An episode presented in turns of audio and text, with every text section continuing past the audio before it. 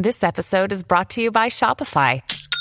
Forget the frustration of picking commerce platforms when you switch your business to Shopify, the global commerce platform that supercharges your selling wherever you sell. With Shopify, you'll harness the same intuitive features, trusted apps, and powerful analytics used by the world's leading brands. Sign up today for your $1 per month trial period at shopify.com slash tech, all lowercase. That's shopify.com slash tech.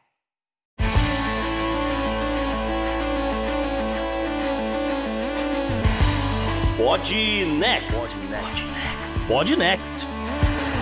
Fala galera, estamos aqui para o episódio 163 do Pod Next, um episódio dramático. Para isso, o JP, tá o Gustavo e aí, tá? Salve hoje ouvinte, salve JP, aqui é Gustavo Rebelo. E olha assim, depois de o quê? Umas quatro décadas mais ou menos, a Comic Con vai voltar a ser só sobre quadrinhos esse ano. e obviamente, como né, a gente já adiantou aqui um pouco no, com as frases o papo, né? A gente vai falar de Hollywood, a gente vai falar de greve, esse assunto que tá na mente das pessoas preocupadas com o que, que elas vão assistir no, no próximo semestre ou não, o que, que vai acontecer. E para ajudar a gente aqui nesse papo, a gente trouxe o Thiago Siqueira, Thiago Siqueira lá do Rapadura Cast e outros projetos também. Seja bem-vindo mais uma vez, Thiago. E aí, galera, tudo bom? Quem diria que a Tenene seria a Sarah Connor contra a inteligência artificial, hein? Nossa, muito bom. E também para ajudar a gente aqui, ele que é cineasta, ele que já ajudou a gente a falar sobre a política lá em Triplo R no começo do ano, JP. É. Mais uma vez, bem-vindo ao Podnext, o Silas. E aí, pessoal, tudo bem? Não estou vendo muita salvação para Hollywood, mas quem sabe uma, uma Barbie e uma bomba salvam Hollywood. Não necessariamente nessa ordem. O Silas, em algum momento do programa, eu tô sabendo que vai introduzir um termo muito interessante. Isso que ele falou que a gente estava conversando aqui há pouco. tem razão, tem razão. Qual é o termo, Silas? É a necromancia capitalista. Então, beleza, vamos embora pro programa, Gustavo. Então, bora pro programa, JP. Greve! Não, ouvintes, o Podnext não está em greve, mas sim irá abordar o assunto sobre o que anda acontecendo em Hollywood e para isso acontecer, nossos hosts receberam as estrelas Thiago Siqueira do Rapadura e Silas Chosen do Geek História. Entenda qual é a situação atual de Hollywood, quem são os protagonistas e antagonistas dessa confusão hoje e no passado, a inteligência artificial e o deepfake nisso tudo, e entenda de uma vez por todas quem são os tais residuais, a necromancia capitalista e as consequências disso tudo. Mas não vai embora, porque ainda tem um In Memoriam, o obituário da semana e muitas dicas culturais. Assinantes do Podnext Confidencial ainda terão acesso a dados quanto à saúde e hospitais pelo mundo. Tem eleições no follow-up e abraço pra turma da Anvisa que nos ouve. Tem confusão no mundo animal no Bizarro Extra e Taylor Swift das caras no Good Vibes. Sim, a lourinha mais querida da música mundial. E aí, bora pro programa?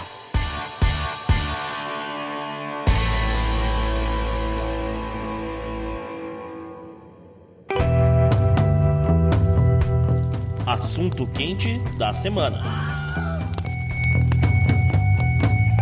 O negócio é o seguinte, a gente está acompanhando aí já há um tempinho a movimentação de paralisação e greve dos roteiristas lá em Hollywood, quando eu falo Hollywood, falo no mercado inteiro, né? Filmes, séries e tudo mais. Uh, agora eles foram solidarizados ou acompanhados ou né, se juntaram a eles os atores e o sindicato dos atores. Então, uhum. o que, que a gente vai ver aqui é o que o que está gerando essa confusão, né? Vamos resgatar é, coisas que pode estar tá, no interior até das pessoas, né? Como motivação. E vamos ver para onde que isso pode estar tá caminhando, né? De consequências e até de desdobramentos da vida dessas pessoas e tudo mais, e todas as sacanagens que estão rolando no meio. É isso, JP. Então, é só para pintar um quadro aqui para as pessoas entenderem um pouquinho como é que é o estado dessa indústria de cinema, cinematográfica, né? Não é só cinema. Nos Estados Unidos, em 2023, né? Eu trouxe aqui alguns números e aí os convidados entram para comentar a hora que eles quiserem aqui a respeito disso aqui. Mas eu tava olhando, né, cortesia lá do Box Office Mojo, que até 2020, JP, hum. Hollywood tava lançando aí uma média de 752 filmes por ano. Tava uma alta produção, é isso? É, tava em alta uhum. produção, chegou a, a 996 em, em 2018. Uma,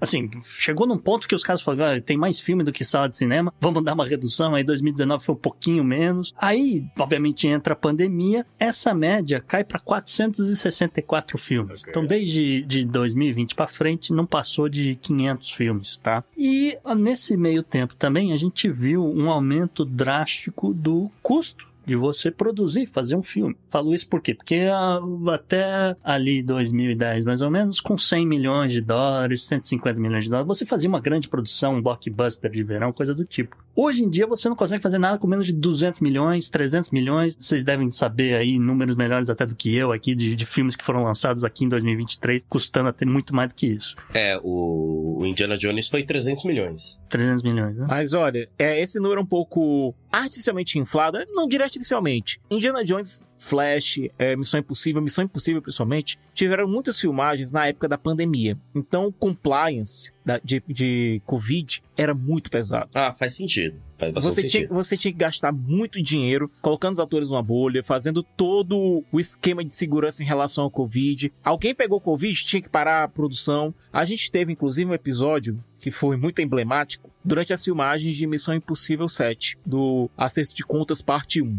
é que alguns membros da equipe, não do elenco, da equipe, furaram a bolha de proteção. E saíram, foram se divertir na cidade. Tom Cruise descobriu isso e deu um esporro homérico. E esse esporro vazou. É. Ele ficou meio incomodado. Meio incomodado. É, vamos dizer que o Christian Bale, naquele esporro que ele deu lá no Terminator Salvation, hum. foi educado. Foi, é, exatamente. Tom Cruise.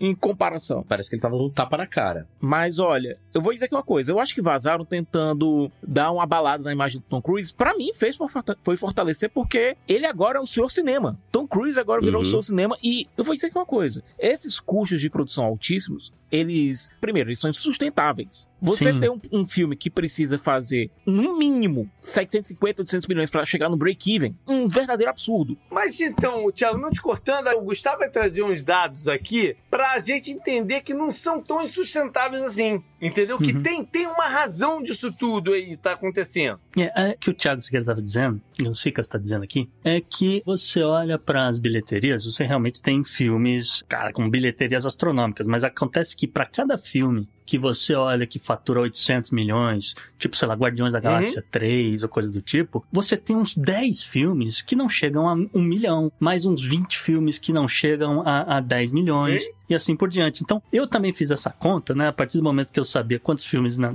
começaram a lançar por ano, se você dividir, né, o, o, quanto que a bilheteria ali oficialmente arrecadou por esse número de filmes, você vê que não, nos Estados Unidos, que seria o grande mercado de filmes, não sei o quê, esse número raramente passa de 12 milhões por ano. Uhum. Nessa média. Ah, e também, só para lembrar também, para as pessoas terem em mente que isso é uma coisa que a gente esquece, que isso é impossível, 200 milhões. Para fazer o filme é relativo, porque praticamente metade do budget de um filme vai em marketing. Então, uhum. quando a gente pensa, pô, foi 300 milhões para fazer Indiana Jones. Não é que foi 50 milhões pro bolso do Harrison Ford e o resto foi para efeitos especiais. Tem, tem muita coisa em, com, pra, pra fazer marketing.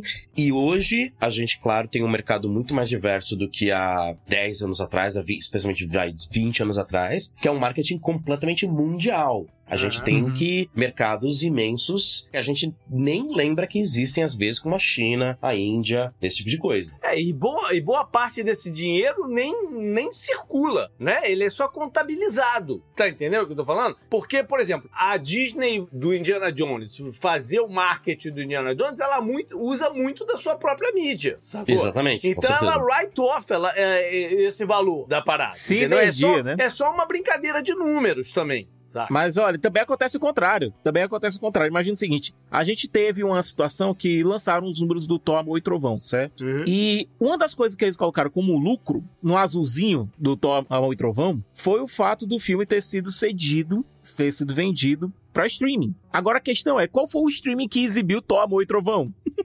o Disney Plus. Exato. Ou seja, vai pro positivo e negativo. Isso é só uma coisa. Os 295 milhões, 300 milhões, acredite, o- dependendo da fonte de notícias que você vai encontrar, esse orçamento do Indiana Jones, só pra citar o exemplo, ele flutua. Ele não inclui o marketing. É uma coisa absurda. E ainda tem um detalhe. É- a gente chegou num ponto muito maluco em que a gente tem um filme como esse Indiana Jones 5, que ele faz em poucas semanas 300 milhões de dólares e é considerado um flop. Uma bilheteria de 300 milhões de dólares. Uhum. Não, tem coisa pior. Não, o problema é, o problema também é a expectativa, né? A expectativa é o, o negócio aí. Tá, e, e sabe o que, que também não inclui, Thiago? Não inclui um outro tema, que é um, um dos assuntos da- do dia aqui que a gente vai falar, que é a questão chamada residual. Hum. Uhum. Até porque é uma das, um dos grandes pontos de contenda, vamos dizer aí, dessa greve, né?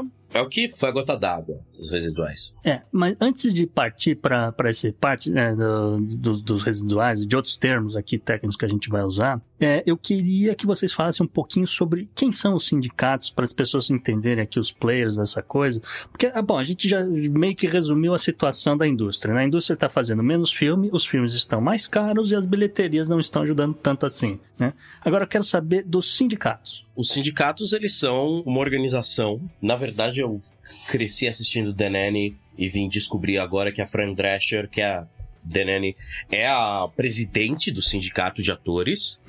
É, ela tava lá com o cartaz, né? E tal. Isso, não, não, a, tava- a música tema de Tenente já entregava She's the Lady in Red. É a, a mulher de vermelho, cara.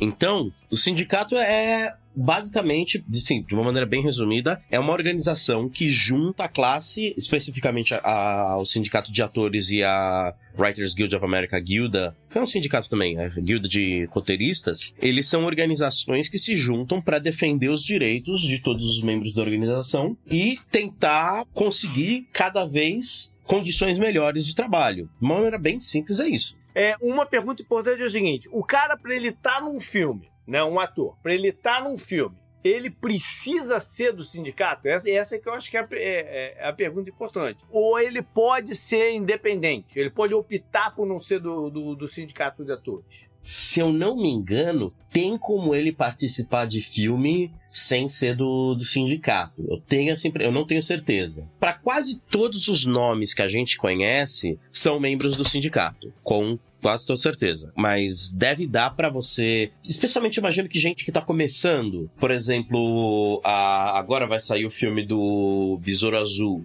A Bruna Marquezine Isso. muito provavelmente não é do, do, do Sindicato dos Atores de Hollywood. Não, não. Ela, inclusive, fez um post dizendo que tava. Ela é do sindicato. Ela, se- ela se tornou sindicalizada no momento que ela foi contratada por uma agência americana. Ah, então perfeito. Então já, já é. Existem, existem produções que não são sindicalizadas, existem atores que não são sindicalizados, são bem mais raros hoje em dia. Eu vou citar um exemplo muito absurdo aqui, certo, gente? Mas Uhum. acreditem, o, o- o exemplo é real. Vamos voltar pro longínquo ano de 1992, certo? Uhum. Quando um executivo chamado Rain Saban comprou os direitos de, um, de uma série tokusatsu de Ranger lá no Japão. E trouxe Uhum. para os Estados Unidos para fazer o que hoje conhecemos como Power Rangers, certo? Fazer das cenas com os atores sem os uniformes e tal. E fazendo basicamente uma mistura de uma galera do barulho com Changeman. Uhum. Os atores que foram contratados para aquela produção, que aliás era extremamente barata, não eram sindicalizados. Eles não sendo sindicalizados, recebiam salários menores e trabalhavam mais horas. E tinham, obviamente, menos direitos. Aconteceu, no meio da temporada,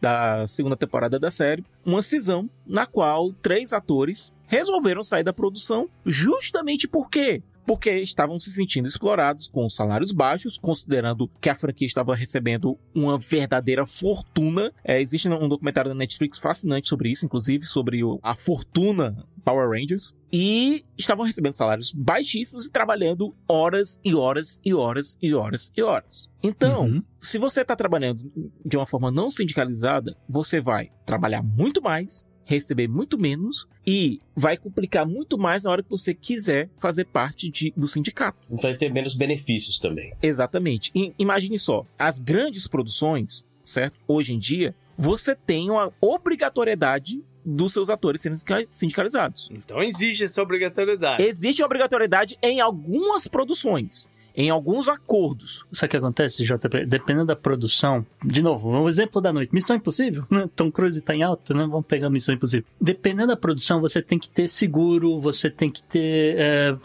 pode acontecer milhares de coisas, você tem então milhares de seguros, etc. Quem negocia valores mais competitivos de seguro, etc., são alguns desses sindicatos de atores, são alguns desses coisas. E aí, para você pular e pegar aí o benefício, você fala, ok, então minha produção só vai ter atores que estão parte do sindicato. Então não é assim que é proibido ou proibitivo você, se quiser fazer um filme completamente independente com atores que ninguém nunca viu, exceção ao Jim Caviezel que anda fazendo um monte de filme independente aí por conta.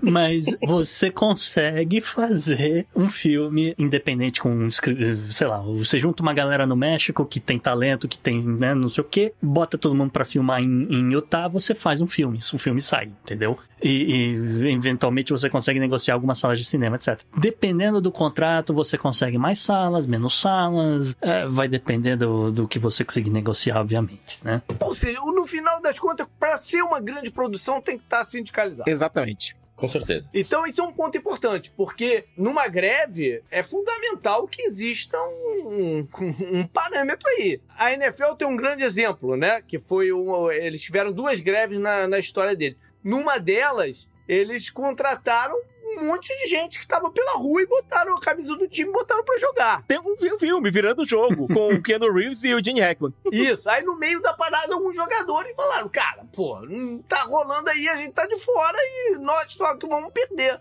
no negócio. E aí começaram a furar o bloqueio pular para outro lado. Então, para uma greve funcionar, tem que ser muito bem articulada e tem que dar condição. A galera tem que ter condição. É, é diferente o, o, jogador de futebol americano do, do, dos atores, porque os grandes atores, se quiserem ficar um, dois, três anos sem fazer filme, eles não vão morrer de fome, entendeu? Uhum. E se agora tem que estar tá bem organizado para outra galera não passar pelo aperto que eles vão passar. E essa outra galera é mais de 80% da classe de atores. Imagina Exato. só, a gente tem, com certeza vocês já falaram da questão do plano de saúde nos Estados Unidos, da necessidade de você ter um seguro saúde, porque senão você está lascado. Sim. Existe um mínimo que um ator tem que receber trabalhando de maneira profissional como ator para conseguir o seguro saúde do sindicato dos atores. É, para ele acessar o plano coletivo, né? Para ele ter esse benefício. É, vale para qualquer tipo de funcionário. Tá? Exato. Tá? Uhum.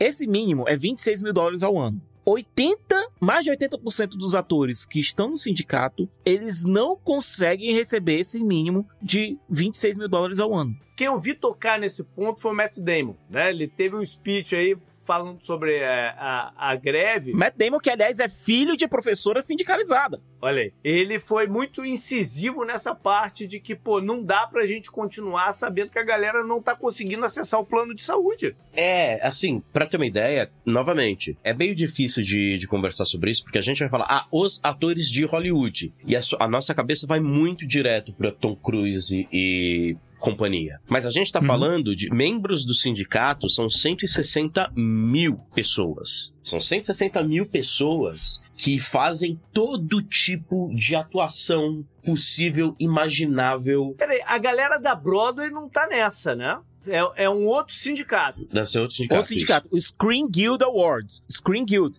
Atores de tela. É. Isso. Isso, são 160 mil pessoas. Então, quando o Matt Damon tá falando, e a gente ouve Matt Damon, Fran Drescher, o, o Ron Perlman falando, falando grosso. Quando eles falam de, pô, a gente tem que proteger a nossa classe, é muito fácil pra gente tirar sarro e achar que são um bando de riquinho mimado reclamando que não estão ganhando mais dinheiro. Mas a gente tá falando de milhares, dezenas e dezenas de milhares de pessoas que ganham muito pouco dinheiro uhum. e trabalham muito. Trabalham Sim. pra caramba e ganham muito pouco. E trabalham na base da incerteza total, né? Total. E trabalham na base da incerteza. E o que a gente vai conversar um pouco aqui hoje também é sobre como o grande inimigo do SAG que o Screen Actors Guild, o grande inimigo é a. Eu esqueci qual é a sigla, que é a, a, a Associação de Produtores, que é com quem a SAG Hum. negocia. Ah, American Motion Pictures. Entendi. Isso, é a MPTP, se não me engano. Por, por falar em outro sindicato, antes da gente avançar, é importante vocês é, tentarem fazer o link aqui. Qual é o link que existe entre o sindicato dos atores e o sindicato dos roteiristas para ter essa conjunção nesse momento?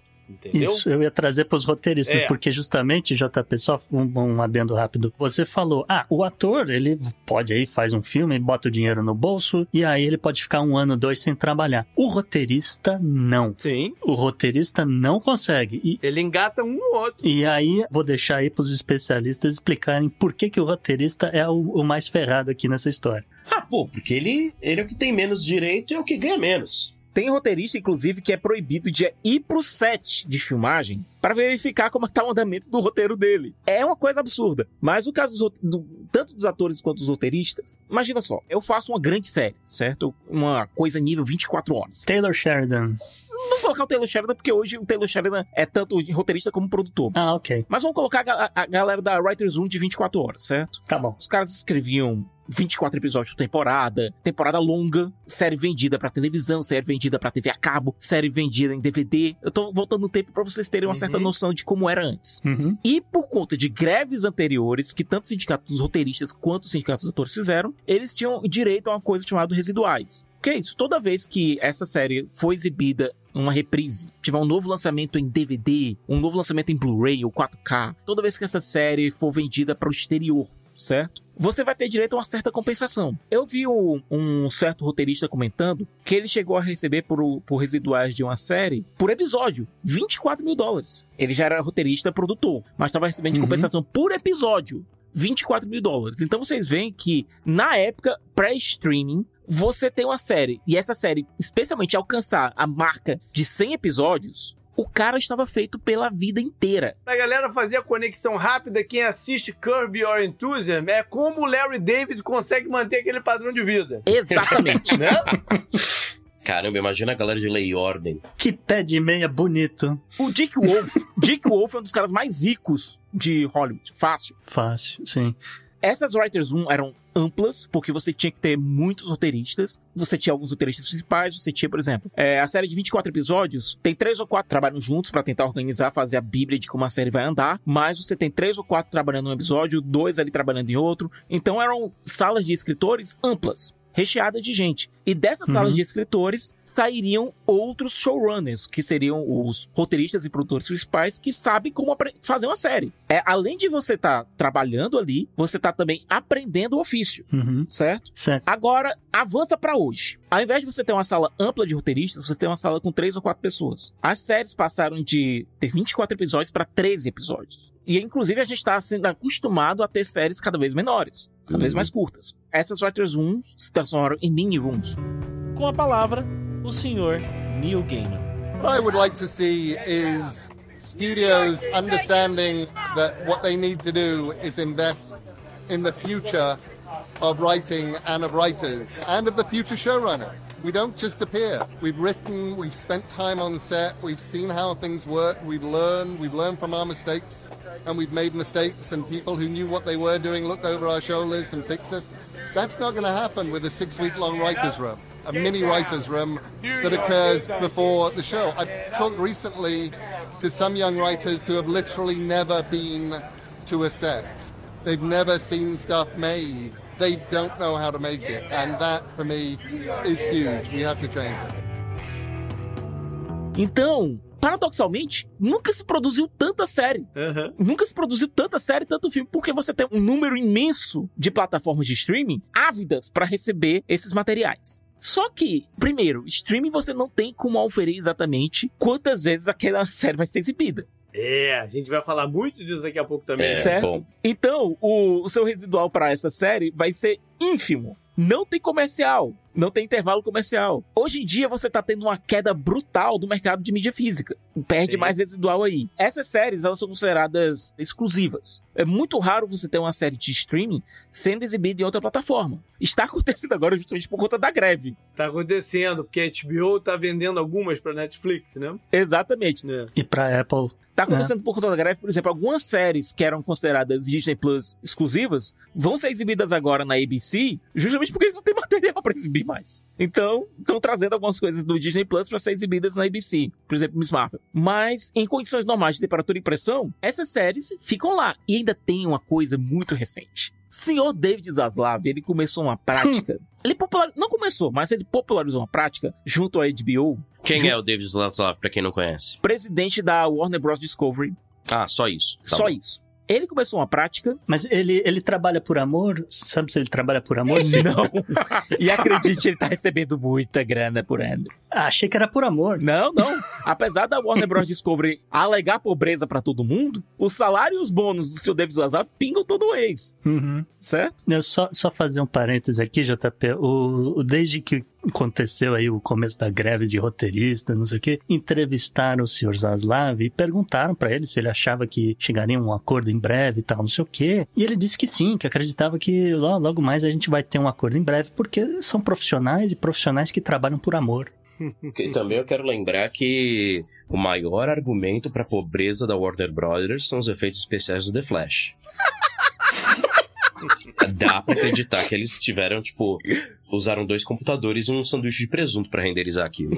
Mas isso é outra história, por favor. É, de todo modo. Isso, é, vamos trazer de volta aqui a conversa pro residual. É o que é que rolou. David Zaslav começou uma prática que foi pegar materiais que eram exclusivos do, do- da HBO Max, do streaming da Warner Bros. Discovery, e, puf, sumir. Quando eu digo sumir, é sumir. Não existiu. Isso aqui que você passou anos trabalhando, uma animação, uma série, uma série animada, uma série de TV, cara, não existe mais. Por quê?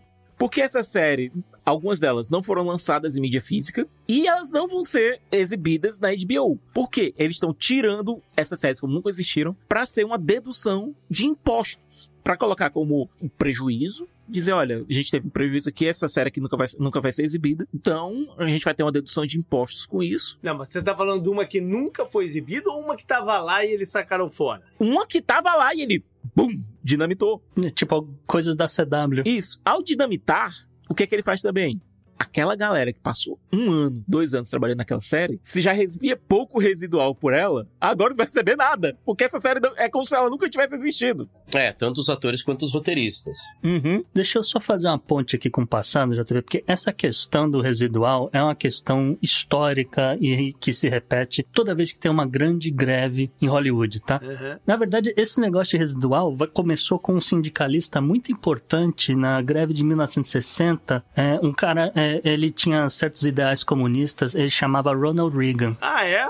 É, ele era presidente, por um acaso, ele era presidente do sindicato de atores, um sindicalista. Olha aí. Curioso, né? Que do- duas décadas depois ele acaba com os sindicatos quase que no país inteiro, né? É, e fez, um, e fez um, um discurso tão bonito na época que ele falava que era um absurdo atores de TV não estarem recebendo nenhum residual quando você está exibindo filme de faroeste atrás de filme de faroeste atrás de filme e, e- e- e filmes feitos para TV, seriados feitos para TV, assim por diante, né? E aí, enfim, conseguiram negociar, os- aí, enfim, os atores de televisão começaram a receber alguns residuais. Aí você pula de 1960 para 1981, o que que acontece? Você tem a TV a cabo expandindo pelo mundo inteiro, você tem muitos seriados sendo exibidos para o mundo inteiro. Então você tem uma nova greve para falar, bom, é o seguinte, uma coisa era o residual que você paga aqui para passar aí o, sei lá, o seriado Dallas mil vezes na, na televisão americana, etc. A outra é quando você vai vender Dallas pro Brasil,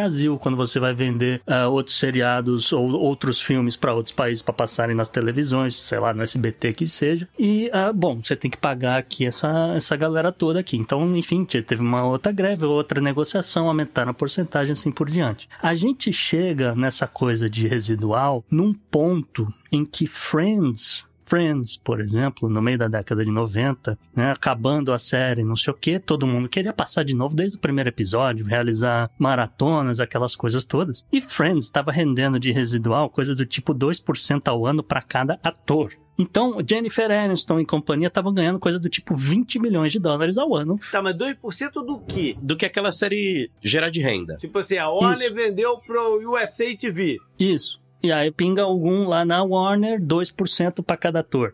Você vende o direito de exibição para televisão francesa, pinga lá 2% para cada ator lá quando o dinheiro chegar a bater na Warner. E assim por diante. Então, quando você somava esse dinheiro todo, dava aí mais ou menos 20 milhões de dólares para cada um dos atores principais ali de Friends, tá certo? Quando você acelera o tempo e entra a questão do streaming, Aí acontece uma coisa bem bacana, como por exemplo Orange is the New Black, Uhum. né? Que é um seriado que tinha lá três episódios, aí pararam, aí mas ainda tinha material, aí voltaram, aí foi um carro-chefe importante da Netflix. Aí, uma das atrizes de, Orange is the New Black, agora me fugiu o nome, Cicas, às vezes se você souber, ela mostrou o cheque que ela recebeu da, né, do, do canal de streaming, pagando esse, esse mesmo tipo de residual, né, pelo número de exibições, etc., do seriado, que caiu na conta dela. Um valor de 27 dólares e 30 centavos. Que trazendo aqui para 2023 é em parte dessa, dessa reclamação desses atores, desses roteiristas, etc., que olha, os canais de streaming não estão fazendo o mesmo tipo de repasse de ah, que você recebia lá na década de 90, etc., quando passava esse negócio nos Estados Unidos e mais outros trocentos países.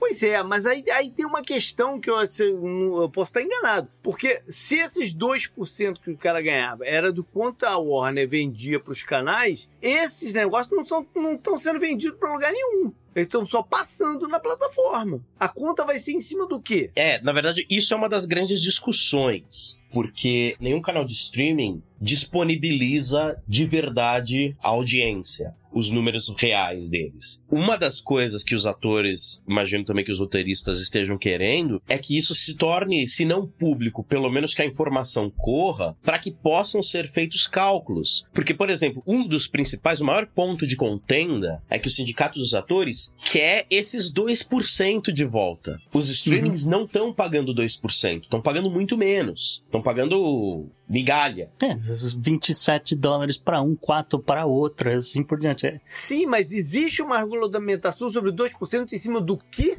Né? Isso, isso é uma questão importante. Porque é uma, é uma mídia nova que não se pensava em existir quando o último contrato foi feito. Pois é. Exatamente. Então, E é por isso que tem que regulamentar, negociar o negócio. Então, é- ne- nesse sentido, a greve é extremamente válida. É por isso que precisa regulamentar. Inclusive, eu tinha lido que existe um tipo de um aplicativo que é capaz de calcular a renda de um determinado show de um, dentro de um determinado streaming.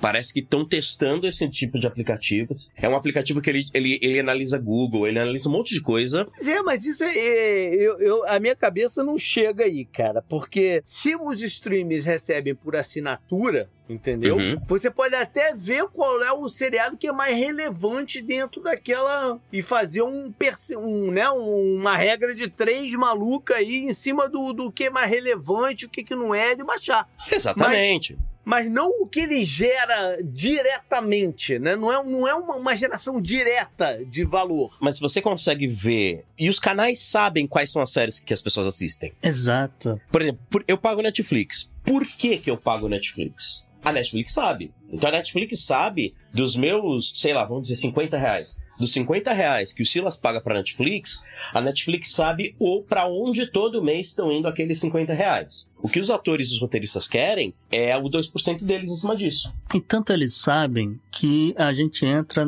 começa a entrar num outro ponto aqui de discussão, que é essa coisa do uso do algoritmo para determinar qual é o próximo show a ser lançado Sim. daqui o- seis meses, daqui oito meses, daqui uma. Sim, mas eu acho que isso tudo que a gente está falando é justamente para validar a greve. Porque a greve é para o contrato ser renegociado em cima das condições atuais dos mercados. Entendeu? Não, correto, com certeza, tá? Ninguém, ninguém que tá trabalhando com streaming nesse exato momento vai ganhar esses 20 milhões que essa galera de É. Friends tirou na década de 90. Mas com certeza dá pra tirar mais do que 27 dólares e 30 centavos, JP. Ah, com certeza, com certeza. Olha, gente, é, vocês conhecem o Shangan, irmão do James Gunn?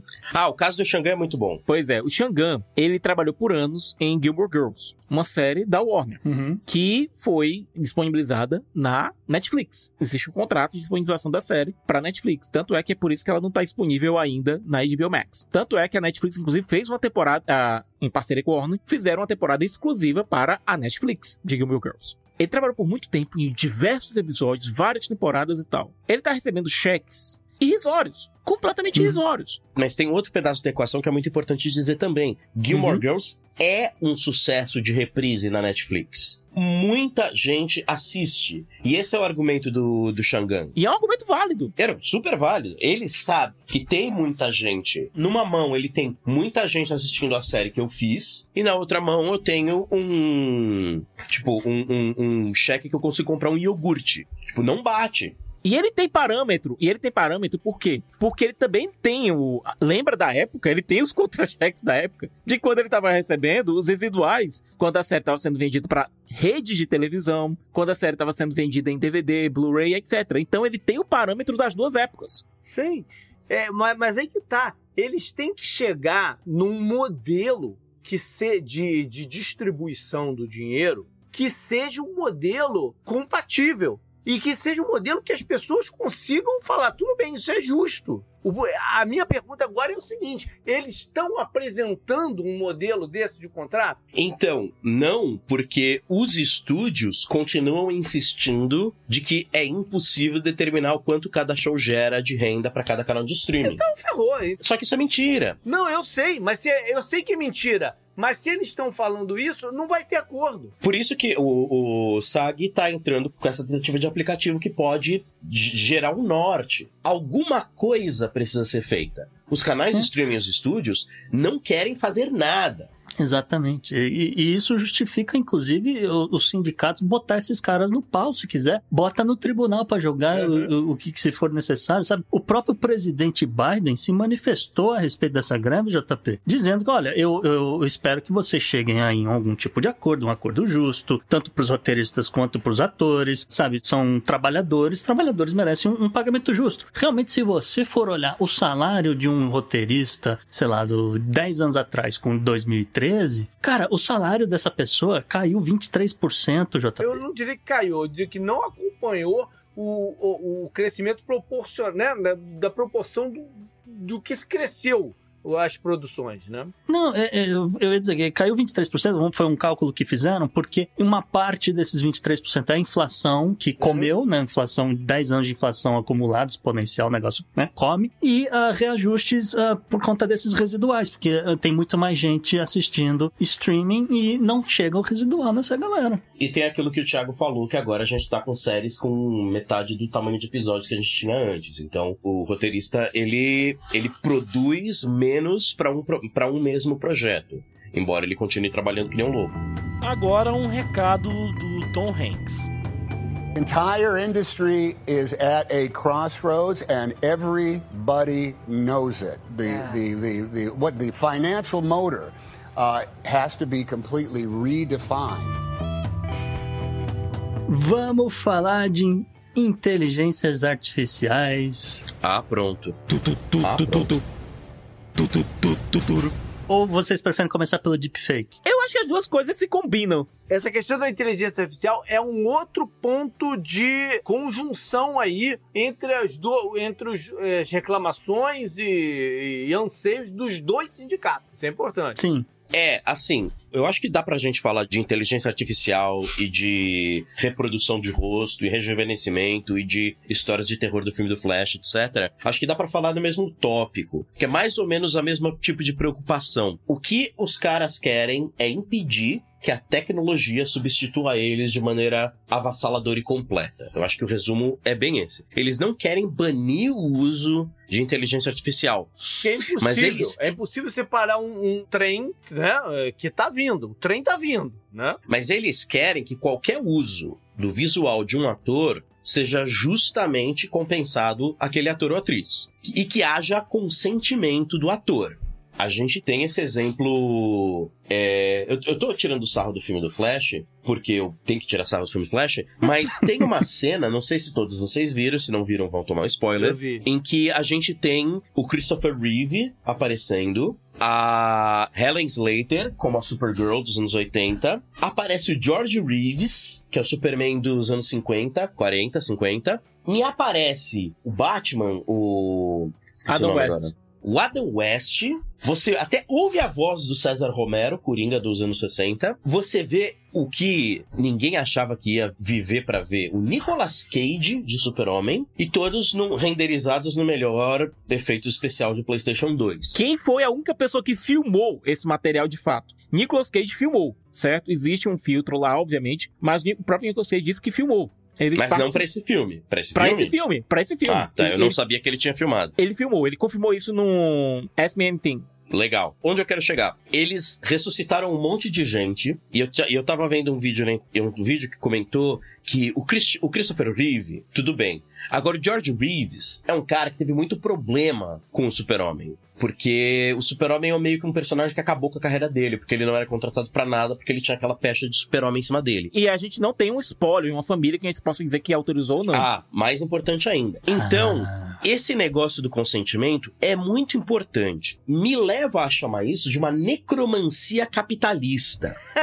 É maravilhoso isso. Você ressuscita as pessoas pra fazer dinheiro. Não é a primeira vez que isso aconteceu. Se a gente voltar pra Rogue One, que aliás é um filme que eu gosto muito, Isso, não é a primeira vez que aconteceu. É que no caso do Rogue One, você tinha o espólio do Peter Cushing, é, que fez o Moff Tarkin. Ele, a, a família dele permitiu ah, o uso dele. É, mas a gente tava até falando sobre isso também. Não é exatamente a mesma coisa. Não é a mesma coisa. Né? Do que o cara permitir. É, não é exatamente a mesma coisa. A gente tem um Mas, exemplo muito mais próximo daqui e muito mais longe do JP, que aqui em Terras Brasílias a gente teve o comercial da Volkswagen. Ah, eu vi, eu vi. O comercial da Volkswagen foi um que até emocionou muita gente. Emociona. né? Porque ele bota em paralelo um novo veículo de uma, de uma marca deles, né? Dirigido pela Maria Rita, que é a cantora e filha da Elis Regina, e botam do outro lado da tela a versão década de 70 desse mesmo veículo, dirigido pela Elis Regina, que já morreu há 20 anos, né? Pelo fantasma da Elis Regina, novamente ressuscitada pra fazer dinheiro. E eu ia só fazer um comentário que a música que eles estão cantando lembra o fantasma da ditadura. Esse foi o meu único problema com aquele comercial. É. a música foi completamente tirada de, de sentido. Não, des destruíram Exato. o contexto da música. Esse é o meu grande problema com esse É. comercial. A música, não é a tecnologia. O problema não é a Elis Regina. Os filhos autorizaram. Não, é, o problema é a Elis Regina. Aí que tá, aí eu discordo. Eu também discordo. Ninguém perguntou pra Elis Regina. Exato. A não ser que tenham feito uma mesa Ouija lá e ela tenha descido, né? Vou tentar fazer uma analogia como advogado. Se eu, como herdeiro, certo? Eu tenho o direito de me sentir ofendido pela minha mãe, pelo meu pai e já falecidos e procurar justiça para exigir alguma reparação, por analogia, pode-se dizer também que eu tenho direito, um certo direito de imagem em Eu relação a isso. entendo, eu entendo que a parte legal é, tá coberta. Eu entendo se que a parte eu legal fosse, tá coberta. se eu fosse juiz, eu não dava caso para, eu não dava vitória de caso pra isso aí não. Não, Mas mas, eu eu, não sou, entendo, então. eu até entendo, mas a gente pode até partir do princípio que a parte legal tá coberta. A parte ética é que é uma outra parada. Ah, esse é o detalhe. Não existe regulamentação em relação a isso. Ninguém sabe se ele, Regina, queria, nesse momento, em 2023, tá vinculando a imagem dela a um produto que queima combustível fóssil. Entendeu? Ninguém Não, sabe. é um produto da Volkswagen. Vamos E sair que direto. queima fruto dela pode, pô, eu, eu- não quero me vincular ao, ao, né? A gente tá num, pro- num problema sério ambiental, eu não quero me vincular. É, Ninguém sabe qual seria a posição dela. Mas a única pessoa, as únicas pessoas que podem proteger a imagem da, da Elis e que podem proteger, a, salvaguardar a honra dela e que podem procu- acionar o judiciário pra procurar qualquer reparação em relação à honra dela são os filhos. Sim, Não, eu sei, eu sei, mas a conversa não é mais judiciária, a conversa é ética. é, não é judiciário. É com a pessoa, é respeito à pessoa. Qualquer filho pode zoar um pai em vida. Também pode zoar, né? Esses dias, a, a Whoopi Goldberg falou que ela fez um update no, no testamento dela pra falar assim: olha, nunca me tragam de volta. Ah, E olha, que ela, e olha que ela participou de Ghost, hein? Ganhou Oscar pelo Ghost. É, isso ela Talvez falou, até olha. por ter participado de Ghost, né? Talvez até por ter participado. é. Não me reproduzam em computação gráfica nunca mais. Quando eu morrer, eu morri. Ah, vamos trazer de volta aqui, que esse assunto da propaganda eu entendo que mexe com o coração de muitas pessoas, mas assim, eu, eu vou, vou trazer de volta pro advogado, vou trazer de volta pro Sicas, que eu vou tá até pegando aqui um exemplo aleatório, vamos falar assim, Kirk Douglas. Uhum. Kirk Douglas. Vo- Você resolve, alguém resolve fazer Spartacus 3. Sei lá, entendeu? Tô, tô jogando pra Spartacus 3, alguma coisa assim. Vai ressuscitar a imagem do Kirk Douglas. No ponto de vista legal, a família ou alguém né, autorizou esse negócio, o, o direito de imagem do personagem né, é do estúdio, pagou ali acabou, é isso. Né, é, é exatamente, é mais ou menos isso. Você tem o direito intelectual, certo? Você tem o direito de utilizar aquele filme, certo? Talvez reproduzir um, um trecho ou outro. Modificar aquilo ali, no, mínimo você traria um problema legal pra você se você fizesse sem autorização do espólio e sem compensar o espólio. No mínimo. Tá. Mas, se você tiver autorização do espólio pra fazer isso, você te retira esse problema, certo? Provavelmente você vai ter um voice actor pra fazer a voz dele, modificada por inte- inteligência artificial. A gente já viu isso acontecer. O Mark Hamill Uhum. fez, é, foi feito um voice acting dele, mas colocado é, com inteligência artificial pra Mandalorian, por exemplo, Uhum. certo? É, você tem por conta da Barbie uma versão de inteligência artificial na voz do Johnny Cash cantando Barbie Girl, Uhum. que é assustadora e ao mesmo tempo eu ouvi, é meio. é hilário. Só pra registro, que a tecnologia tá nesse ponto. Em, algum, em qualquer lugar que esteja a alma dele, ou, ou tanto ele pode estar rindo da parada achando engraçado, ou ele pode estar putaço. Como o tubo está sendo revirado agora, tá tendo um pequeno terremoto. É. A gente não sabe. A parada é que a gente não sabe. É aí que tá o ponto. entendeu? E, repito, Sim. o que a gente vai ter agora são atores deixando em testamento suas imagens para serem exploradas ou não pelos Isso. seus herdeiros. Isso, Hum. vai- esse é o ponto legal. E na hora que eles fizerem isso, na hora que isso for colocado por escrito, acaba sendo também um problema ético. Por quê? Porque é, a imagem dele, Sim, a likeness dele, está sendo, tra- Sim. Com tá sendo tratada como uma imagem, como uma commodity. A questão é que chegou o momento de, de tomar essas decisões. Chegou o Uhum. momento de pensar nesse tipo de coisa. Porque daqui a pouco é uma questão de tempo até que a tecnologia, tanto de inteligência artificial, quanto de reprodução, quanto de rejuvenescimento, seja boa o suficiente pra convencer a gente. Uhum. A gente tá até agora no Uncanny Valley. A gente tá agora naquele Vale da Estranheza. Mas daqui a pouco, por exemplo, aí, aí eu vou chegar numa, numa dos problemas do aqui do, do SEG. O sindicato relatou que uma das propostas dos produtores é que você pega um extra. Extra é aquela pessoa que faz parte de. que é um, um, um ator que faz parte do fundo, fundo de cena. O bom e velho figurante. O bom e velho figurante. Isso, figurante. Eles querem pagar figurantes, quer pegar o figurante, pagar para ele um dia de trabalho inteiro, escanear o cara e usar aquela imagem do cara pra servir de figurantes para sempre. Detalhe, o sindicato de produtores disse que isso era uma proposta revolucionária. Groundbreaking. Isso, exatamente. E é, é uma revolução, não sei pra que direção. O É, sindicato é. dos produtores disse que a conversa não é essa. Eles disseram que é a, a proposta é escanear o figurante e usar a imagem dele só para aquele projeto.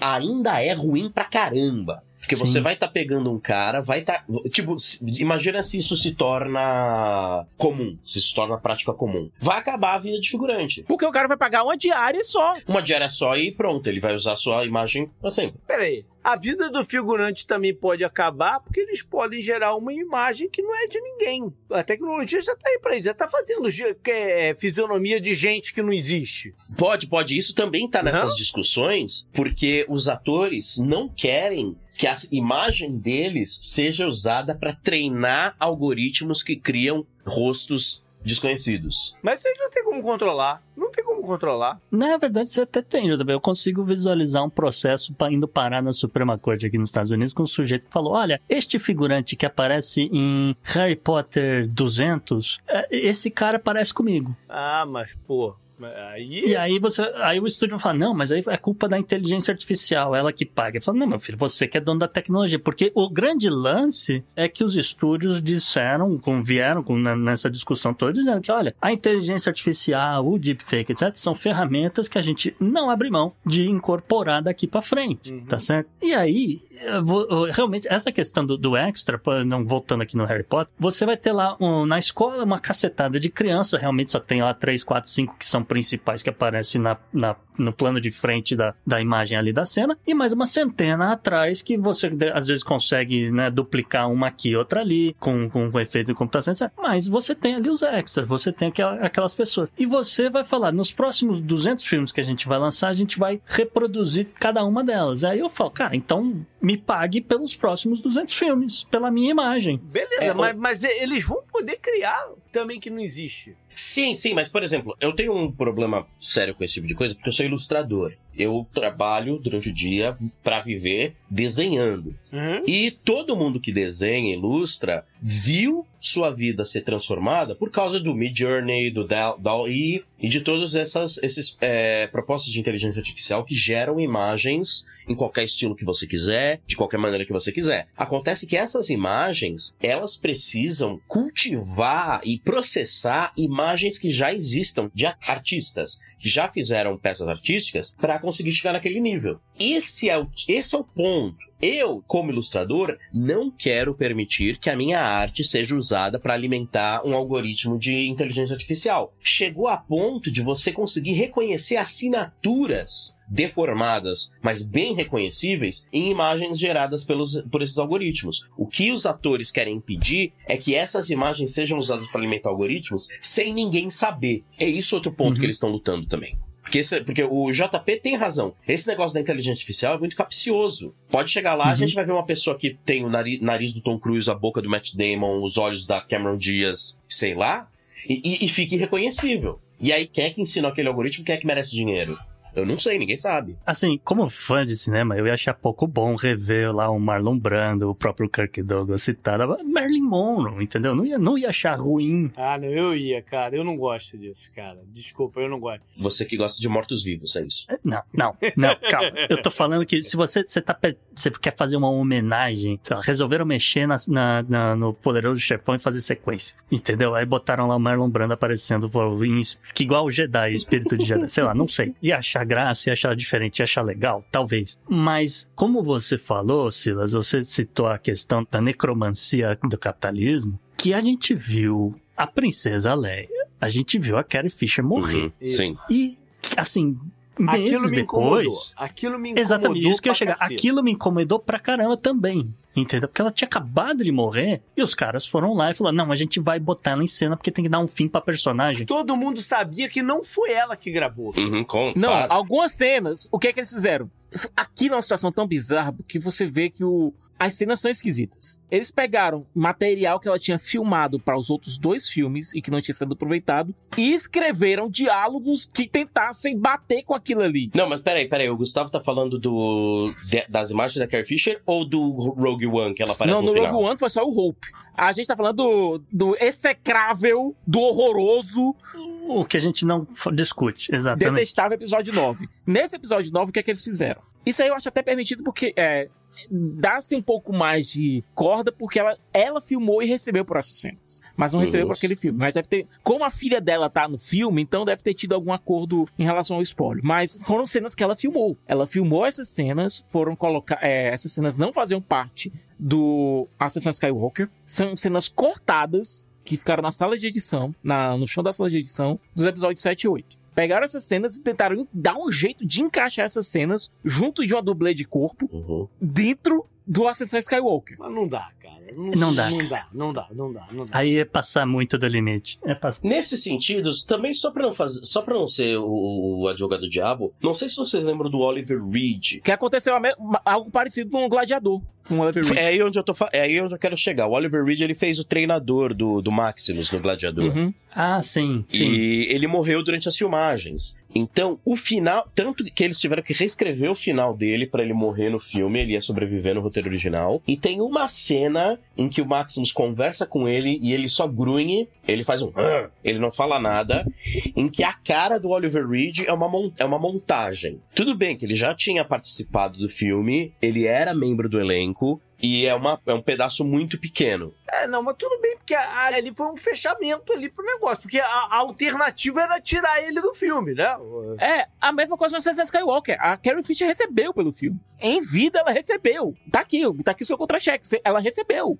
Mas ela tinha filmado? Esse aqui é o que tá me pegando. Ela tinha filmado, não pra Ascensão Skywalker, mas tinha filmado pros outros dois filmes. E esse material que foi usado foi o material dos outros dois filmes. É, então, aí que começa. É que o jeito, é que também o jeito de estrambelhado com o qual eles usaram ficou ruim, ficou meio mambembe, ficou um negócio meio trapalhões. Deu pra ver que ficou meio trapalhões, então incomodou todo mundo. Então, porque fica a sensação que só jogaram aquilo lá, Cicas, pra falar, olha, a Carrie Fisher, ah, todo mundo no cinema chorando, ah, meu Deus, então, aparece ela, agora a gente vai mudar e vai con- continua a história. Então, foi, foi um easter egg, não, não é nem easter egg qual é a palavra, O mais louco é que esse ia ser o filme dela. Esse ia ser o filme É, que a personagem entendeu? ia ter, ter o destaque. Aí tiveram que reescrever tudo pra colocar. E olha, tem um episódio, tem um episódio dos Simpsons que o Milhouse é escolhido pra fazer o parceiro lá do grande super lá, do Homem Radioativo. E tem uma hora que o Milhouse surta e foge, porque não estava preparado pra lidar com o estrelato. Então o que é que eles fazem? Eles pegam cenas aleatórias do Milhouse. Uma coisa que um dos, um dos- produtores sugere é: vamos utilizar a edição, vamos pegar o que o Milhouse já filmou pra terminar o filme sem ele.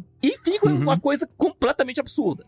E quando eu tava assistindo a Ascensão Skywalker, coisa que eu fiz apenas uma vez na minha vida inteira, por obrigação. e por obrigação, eu tive essa mesma sensação. Porque você tentar escrever diálogos ao redor de diálogos já escritos, pra tentar fazer com que duas pessoas que não estão em cena juntas pareçam estar em cena, é algo complicado. A gente teve uma coisa no. Vou citar aqui Jorge Lucas, certo? Agora. A gente teve uma coisa no episódio 1. Que a gente teve aquele ator que fazia o conselheiro da rainha, da Rainha Amidala, que ele não podia filmar no dia e colocaram um stand-in pra f- fazer as cenas dele e depois inseriram ele dentro do filme. Ele, ele gravou as cenas e pronto. Uma coisa é você ter dois Ah. atores que não podem estar juntos naquele momento, você filmar os diálogos em dias separados e montar. Uma outra coisa é você pegar um filme que não tem nada a ver com a história, Uhum. é, tirar as cenas desse ator, tirar digitalmente esse ator desse, desse filme, desse material, e tentar inserir dentro do seu filme. Não tô falando de coisas como, por exemplo, aquele momento em que a gente vê o Leonardo DiCaprio dentro de Os Doze Condenados, que aquilo é claramente uma homenagem. E Uhum. os direitos do filme foram pagos,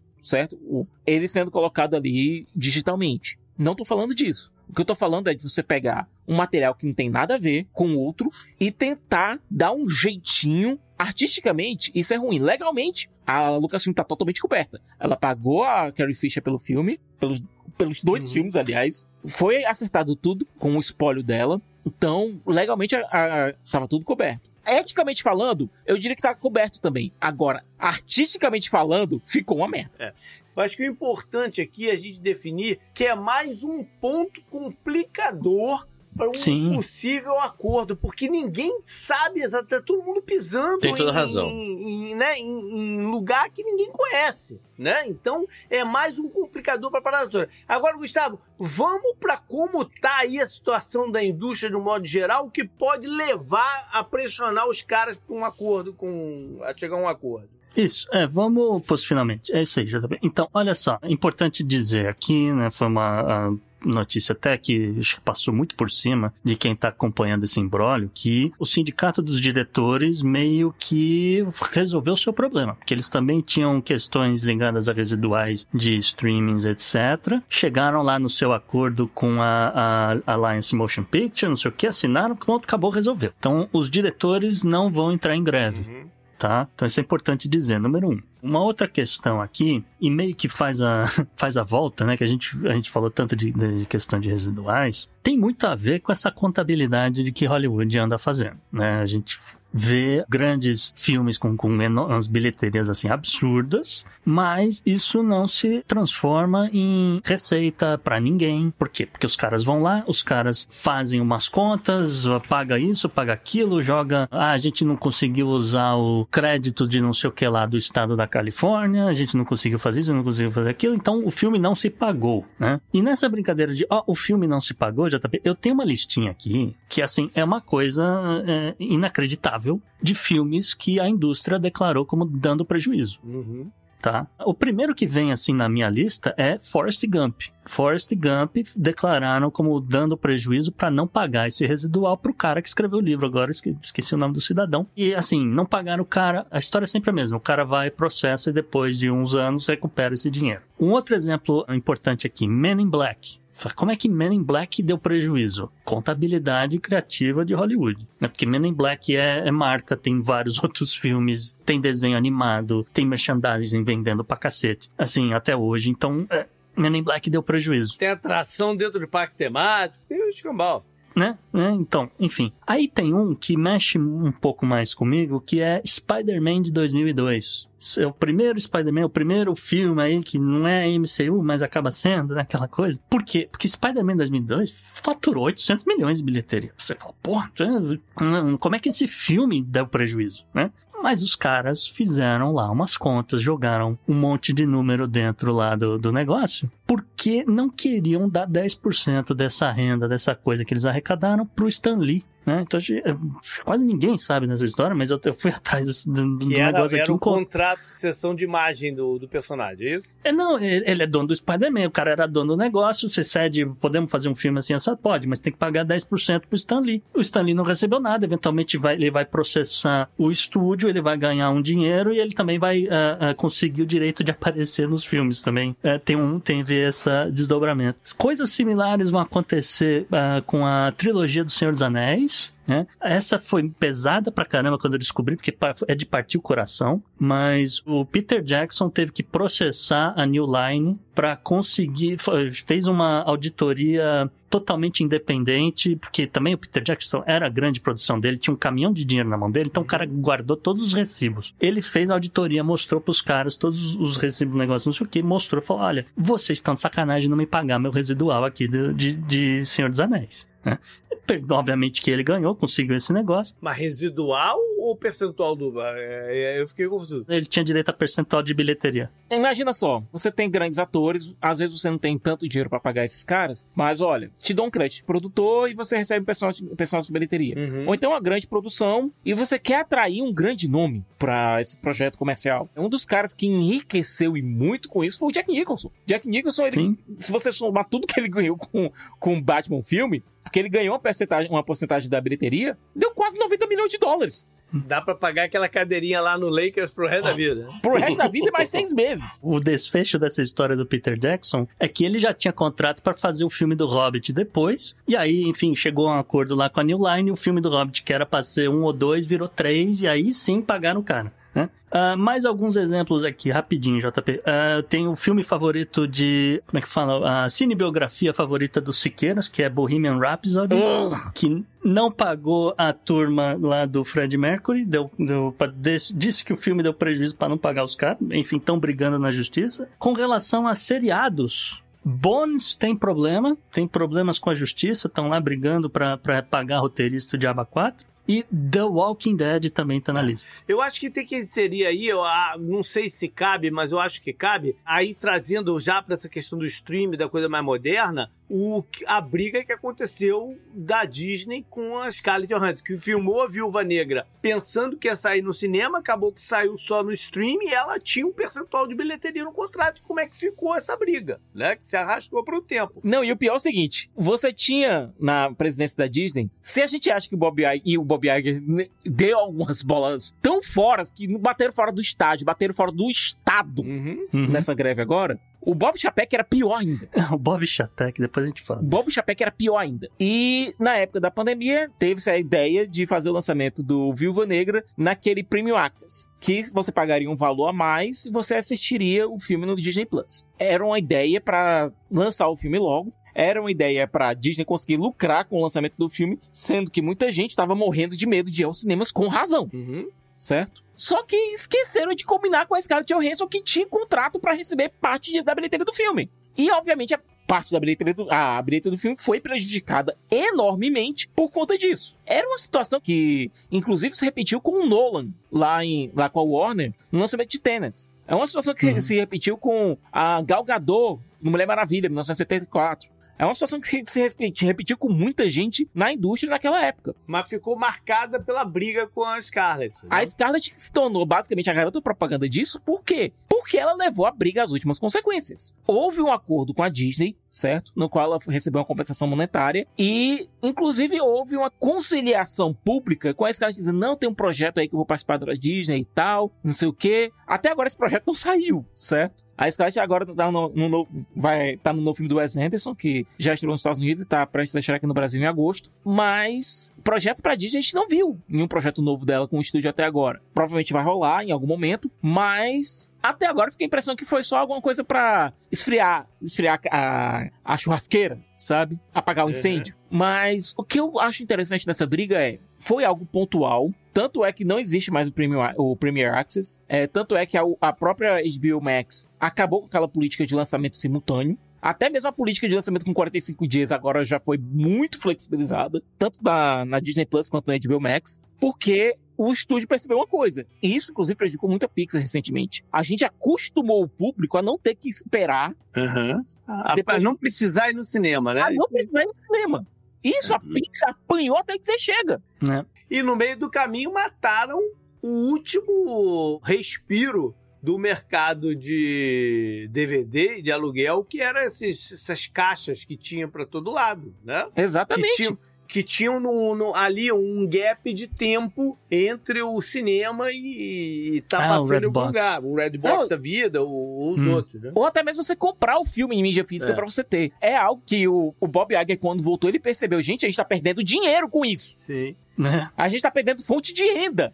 Isso é burrice. Muito. Mas já mataram, porque ninguém mais tem o hábito de fazer. Já, já mataram, ninguém mais vai comprar isso, entendeu? Uma coisa que eu penso sobre tudo isso é muito louco. A gente tá olhando uma indústria que é bem estilo tio Patinhas, nada no dinheiro, uma indústria bilionária, trilhardária, e vai fazer um século que os donos, os, os verdadeiros donos da coisa toda, querem ferrar todo mundo que trabalha pra eles. Vocês falaram que teve, da greve dos anos 60 foi por residuais de televisão, lá com aquele comunistão do Ronald Reagan. Camarada Reagan. Isso. O- nos anos 80 é por causa de TV a cabo. Uhum. Agora é por causa de residuais de, de streaming. Toda vez que a mídia evolui, A gente teve Cara- também a greve dos roteiristas por conta dos DVDs Blu-rays também. isso, teve isso também. Então toda vez que a gente tem um avanço de mídia, era bom já o pessoal começar a já planejar uma greve. Porque eles sabem que ninguém, os produtores não vão ser justos na hora de redi- redistribuir as coisas. E parece que os produtores, eles só pensam em dinheiro e só querem ter dinheiro pra eles. É- Nossa!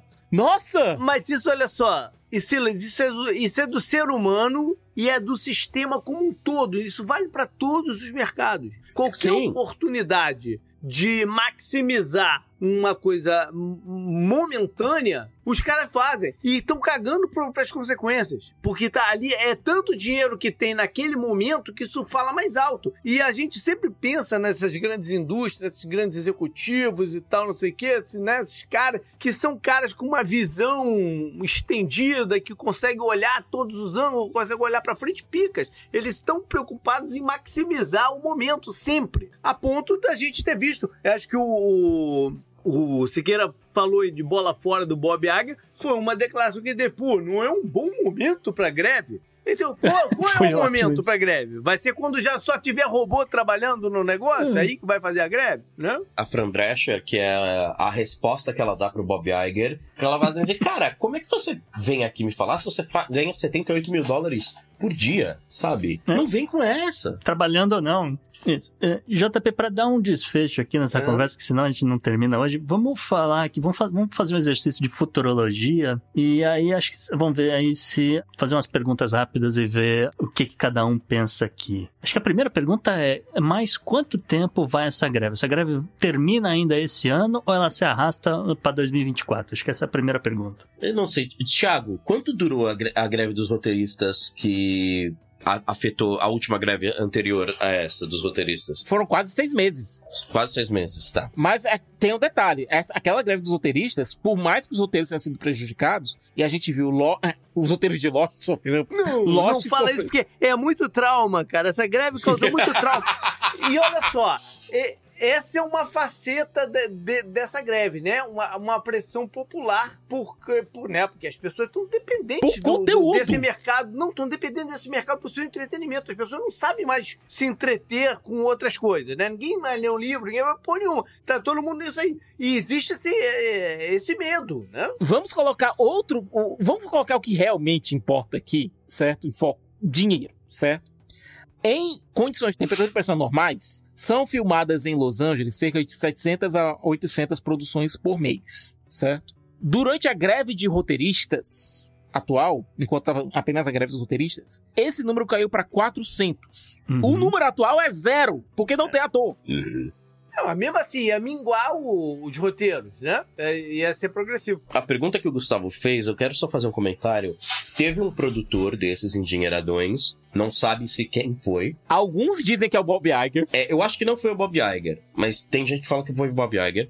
Ele diz, ele fez um comentário que foi mais ou menos assim: a gente aguenta essa greve porque daqui a pouco o pessoal dos roteiristas e dos atores vão começar a perder as suas casas. Na época foi só os roteiristas. Esse argumento é baseado na estratégia que a NFL teve sua vida inteira para lidar com os atletas. Exato. Entendeu? É, é daí que vem esse pensamento. A NBA faz a mesma coisa. Faz a mesma coisa. Isso, isso. A gente vai esperar a galera morrer de fome e aí a gente vai negociar os termos que a gente quiser. Eu desconfio que foi um canal de streaming, só pra registro. E, eu- e teve uma resposta brilhante do Ron Perlman, que eu recomendo aos seus ouvintes procurarem a resposta do Ron Perlman. A gente toca aqui, a gente toca aqui. Toca aí a, a- a- a resposta do Hellboy. Pronto. the motherfucker who said we're going to keep this thing going until people start losing their houses and their apartments. Listen to me, motherfucker. There's a lot of ways to lose your house. Some of it is financial, some of it is karma, and some of it is just figuring out who the fuck said that. And we know who said that. And where he fucking lives. There's a lot of ways to lose your house. You wish that on people. You wish that families starve while you're making 27 fucking million dollars a year for creating nothing. Be careful, motherfucker. Be really careful. Because that's the kind of shit that stirs shit up. Peace out. Olha, ele deletou esse tweet, certo? Ele deletou esse tweet, mas esse tweet foi salvo, foi reproduzido. Então, foi uma situação, é uma situação. Mas o Ron Perlman não tá errado. O Ron Perlman não tá Não, não errado. tá errado. Não tá errado. Com certeza. Eu, eu, acho que, eu acho que ela acaba antes do fim do ano, talvez mais rápido do que a gente imagina, porque o, Tomara. o Thiago tá certo, tem muito dinheiro envolvido e tá muito dinheiro sendo perdido. E a gente não tá falando só das produções. A gente tá falando de restaurantes que fazem o catering. A gente tá falando de diretores de fotografia. Gente, Não, é uma pressão muito grande para ela acabar. Existe um motivo pelo qual a economia de Los Angeles, a economia da Califórnia, é a maior dos Estados Unidos. Existe um motivo. Aliás, existem vários motivos, mas um dos motivos é Hollywood. Sim. É, eu vou dizer, é a maior indústria americana. Eu, eu não sei se é exatamente a maior. Pode ser uma das que mais emprega, JP. Você não- mas dinheiro eu não sei se é a maior, não. Não, uma indústria de produção. Ah, em termos de produção. Em termos de produção, realmente não tem nada perto de manufaturado. Você tem razão. Olha, eu diria que vai ser mais rápido do que se imagina, mas não tão logo quanto se pensa. Por que, que eu digo isso? É, existe uma dependência da, da indústria hollywoodiana, tanto para soft power quanto para econômica nos Estados Unidos. Sim. Então, mesmo se essa greve começasse a alastrar por mais dois meses, por exemplo, vai haver uma, interve- uma intervenção federal para resolver isso. Isso tem que Com acontecer. certeza. Porque não é só a diretamente que essa greve está afetando, não é só os estúdios. E o povo quer ver Deadpool 3 logo, né, cara? É, não, tô brincando porque eles vazaram várias imagens do, de gravação do filme essa semana Sim. passada, que é uma forma de pressão popular, entendeu? Sim, que é um fator importante, inclusive, nessa história. Não, não, foi, não foi por acaso, não foi coincidência que vazaram essas imagens. Ah, de toda forma, assim, é, particularmente, eu, eu acredito que possa ter, sim, um algum tipo de intervenção federal. Se não resolver esse negócio até novembro, eu acredito que vaze para 2024. Eu espero que não, eu não acho que vai chegar tanto, mas enfim. Cancela os Oscars. A gente tem notícias recentes, a gente tem notícias de hoje, aliás, enquanto a gente tá gravando esse cast, de que a Warner já tá pensando em adiar Duna para 2024, não por problemas de pós-produção, não por problemas de, de atraso, qualquer coisa. Sabe qual é o problema? Divulgação. Os atores não podem participar de divulgação Agenda, nenhuma. agenda geral, né? É. Não, Chalamet tem que aparecer, senão nem- ah, ah, né, as menininhas não vão ver o filme. É- é- é- desculpa falar, mas é verdade. Não, olha, só uma última coisa em relação a isso. O Tom Cruise, é, ele foi chamado pelo Sindicato dos Atores para tentar intermediar alguma coisa. Tom Cruise agora é o salvador do cinema, né? O, o Mr. Cinema. É, o Tom Cruise, ele- uma coisa que ele tinha pedido pro SEG e estava tentando negociar isso era o seguinte: olha, parar as produções, beleza, tudo bem, concordo 100%. Mas vamos fazer o seguinte: vamos liberar os atores para participar da divulgação dos filmes. né? Só da divulgação. É, a gente teve uma resposta do Bob Odenkirk que ele disse: não, isso é trabalho. Divulgação é trabalho, tá, tá no nosso contrato. Divulgação é, é. divulgação é trabalho. E quanto mais a gente pressionar agora, mais cedo essa greve acaba. Uma coisa que o Tom Uhum. Cruise ofereceu é. O SEG tentou até negociar com o Tom Cruise em relação a isso. Olha, faz o seguinte: se você participar do piquete com a gente, se você tirar umas fotos no, no piquete, segurando lá a plaquinha e tal, a gente pensa. A gente pensa no assunto. Agora vai ter, que ter, vai ter que ser no sol, porque o Universal Studios cortou as árvores pra não botar sombra na galera, né? Ele vai ter que ficar lá no sol, pô. Eles podem também, os produtores, meter um deepfake dos atores lá no, no, na- nas press, ou não? Caramba, e JP, você tá querendo confusão, brother.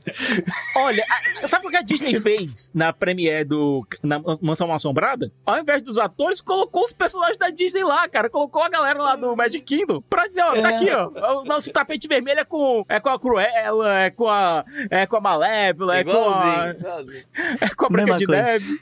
Ok, ah, ok, então com relação a- a- a- ao tempo da greve, a gente já, já discutiu bastante a respeito. Vamos pro próximo assunto aqui que é importante. Eu acho que com relação a residuais, ah, eventualmente a galera vai sentar, vai discutir, vai chegar num acordo. Porque eu acho que a parte do dinheiro não é tão difícil você chegar num acordo, tanto que chegaram com os diretores, mas aí não sei como é que cada um pensa. É, dinheiro existe. Dinheiro tem. É, mas é um volume, é um volume diferente aí. É que, assim, o problema pra mim, particularmente, é, que eu consigo enxergar é essa questão de pagamento de seguro de saúde, que esse é outro pepino. Com relação a inteligências artificiais, deepfake, é, a nova tecnologia, pra onde vocês veem algum tipo de acordo? Aonde vai dar isso aí? Precisamos de regulamentação. Ponto. É, exatamente. O, o- o resumo da ópera é que não existe regulamentação nenhuma. Porque não existia a tecnologia há dois anos atrás. Mas é isso que eu tô falando dele lá atrás. Alguém tem que ter algum esboço de um plano. Eu não sei se, é- se existe isso. Não, mas eles vão ter que sentar e construir isso a partir Pois de é. agora. Então, quando eles sentarem e construírem, a, a minha questão principal, que eu vejo como ponto de discussão disso tudo, é a questão de consentimento de imagem. É a questão de, ó, o, o- quem tem o direito de liberar a imagem de determinada pessoa? Quem tem o direito de fazer um deepfake de determinada pessoa que não tava lá no set? Quanto vai ser pago por isso? Assim que decidirem direitinho, vai pra frente. É, Eu ainda proponho, eu ainda proponho o Ouija. Eu ainda acho que o Ouija é o melhor caminho. Como, como o próprio JP tinha falado, não dá pra impedir a revolução tecnológica. É. A tecnologia chegou, a tecnologia não. vai embora. Então, tanto os atores quanto os produtores vão ter que entender isso. E com a parte dos algoritmos determinarem qual vai ser a próxima produção, etc. Isso aí padronizou, né? Isso aí É, não tem volta. que Isso aí não tem volta. Foge do controle. Foge do Até controle porque não é, não é algo artístico, isso aqui é algo comercial. Se você abrir a Netflix, você vai encontrar tanta coisa de agente secreto ao mesmo tempo que parece que tá brotando, parece que colocaram uma árvore e tá caindo. O negócio floresceu, Não. tá caindo na cabeça do, do pessoal da Netflix. Série de agente, série filme de agente secreto. Prime tem mais uns três ou quatro também. Pois é, por quê? A Apple Plus tem o dela. é. Por quê? Porque aparentemente vende. Aparentemente o público quer assistir isso. Pô, mas o, da Apple Plus, você tá falando daquele Liaison. Aquele é muito ruim, cara. Não, eu é tava ruim demais, pensando. é, Esse também, mas eu tava pensando o, o, o Mosquito Coast tem Ah, um tá. pouco dessa, dessa pegada de agente secreto É, que é, faz mas umas de um coisas. modo geral, em termos de business, acho que isso não tem como voltar. Eu só queria fa- falar uma coisinha aqui para um fechamento. É, De uma outra consequência é, a parte do, exatamente do, do Death Rock. Eu acho que a gente vai ver nos próximos dois anos um fortalecimento dos sindicatos em gerais Uhum, dos isso outros concordo. Tá. mercados. Entendeu? Talvez. Uma volta da força dos sindicatos. A gente já tem visto algumas coisas brotar nesse sentido. É o teve uma confusão logo no começo do governo Biden com o sindicato dos ferroviários. Uhum. Tem o sindicato do, do- do- dos entregadores aqui do, do UPS que tá forçando a barra. Tem alguns outros. A gente não tava ouvindo falar o nome sindicato, entendeu? Agora a gente tá começando a ouvir. Eu acho que é um caminho importante e, e é mais uma coisa da gente perder. A nossa geração recebeu uma carga muito forte de informações e de narrativas para dizer que o sindicato é vilão, entendeu? Eu acho que isso a gente vai quebrar um pouco esse medo aí dos sindicatos e vai começar a entender como que um sindicato bem organizado e com boas finalidades pode ser importante na nossa vida aí dos próximos anos. Olha, em Hollywood, quando formarem-se o sindicato dos produtores de efeitos especiais, aí a gente vai ter uma, uma briga considerável, porque também vai entrar dinossauro, vai entrar monstro, vai entrar alienígena. E outro sindicato importante para se formar, dos vendedores de pipoca. Exatamente. Up next. Up next.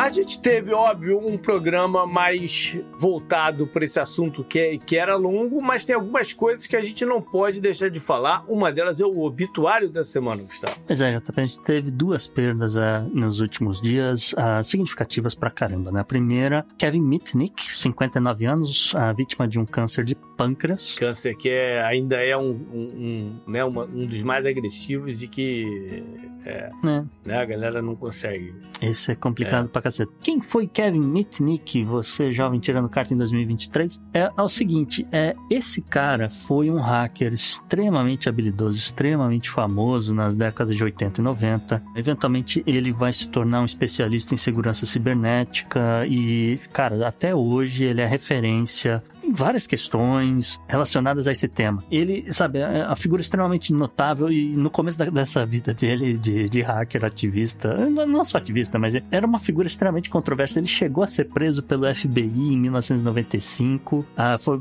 inclusive, que a divisão de, de cibersegurança do FBI estava engatinhando nessa época. E ele foi uma das primeiras pessoas que eles pegaram. Inclusive, sabe, a divisão existe por causa desse cara, porque precisavam pegar esse hacker. E, assim, não existia o crime exatamente de hacking, eles tiveram que criar o crime por causa dele e outras pessoas. Mas, assim, ele roubava muitas informações de empresas, acabou condenado, cumpriu a pena na prisão, sabe? Saiu da prisão, JP, e, assim, ele se tornou consultor de diversas dessas empresas que ele roubava informação, sabe? É assim que se faz. É, e assim, ele escreveu vários livros, dois pelo menos que eu vou destacar, que são extremamente populares e que, assim, leitura é fácil até pra você que for um pouco mais leigo nessa, ah, vamos dizer, nessa arte de programar ou de invadir outros computadores, que eh, ele chamou justamente de a arte de enganar, né, The Art of Deception, e a arte de invadir, The Art of Intrusion.